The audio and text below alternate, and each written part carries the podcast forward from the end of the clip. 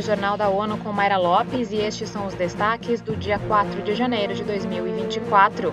Conselho de Segurança debate ataques no Mar Vermelho e temores de repercussões em Gaza. Crise climática agrava deslocamento em Moçambique.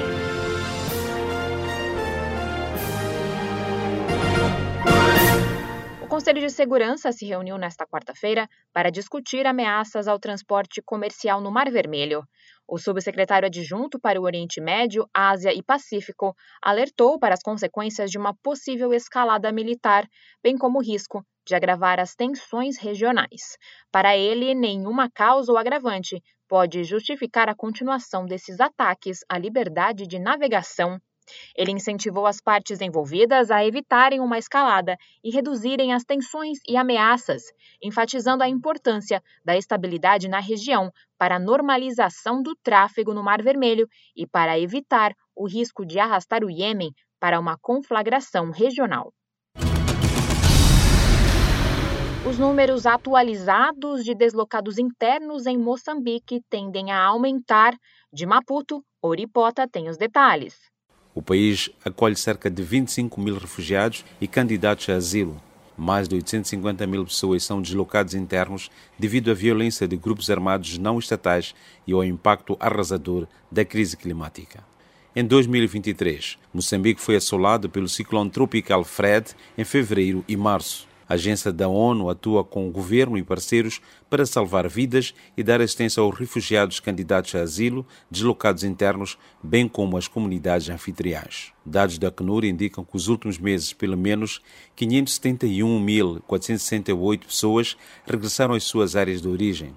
Muitas delas carecem de serviços e vivem em condições precárias. De Maputo, para ONU News, Ouripota. O Acnur incentiva a inclusão de todos os refugiados e deslocados internos nos serviços e sistemas nacionais. No ano passado, a agência recebeu apenas 51% dos 47,5 milhões de dólares que precisava para operar em Moçambique. Neste 4 de janeiro, as Nações Unidas marcam o Dia Mundial do Braille, com ações para aumentar a consciência sobre o meio de comunicação, para promover os direitos das pessoas com deficiência visual. Livros e jornais impressos são recursos que usam o tipo de representação tátil de símbolos alfabéticos e numéricos.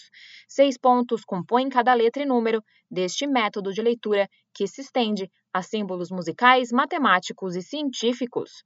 O nome do código foi dado para homenagear o inventor Louis Braille, que apresentou o meio de comunicação na França do século XIX. A Convenção sobre os Direitos das Pessoas com Deficiência destaca sua aplicação em campos que incluem educação, liberdade de expressão e de opinião, bem como da inclusão social.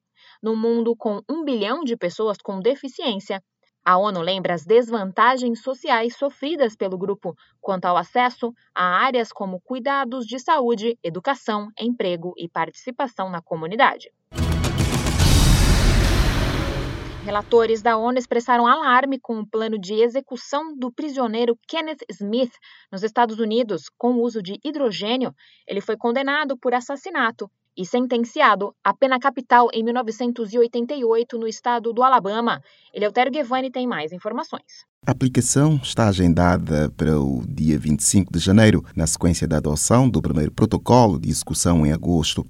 Em 2018, o método foi adotado como uma opção legal para a pena de morte. De acordo com peritos independentes, o facto deste procedimento ainda não ter sido testado pode sujeitar o preso a tratamentos cruéis, desumanos ou degradantes, ou mesmo a tortura. O condenado pode morrer por asfixia após inalar nitrogênio puro através de uma máscara ou concentrações tóxicas deste gás. Da ONU News em Nova York, Eleutério Gavan.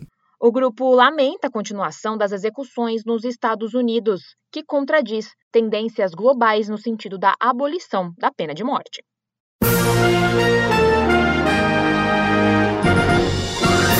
Confira mais detalhes sobre essas e outras notícias no site da ONU News Português e nas nossas redes sociais.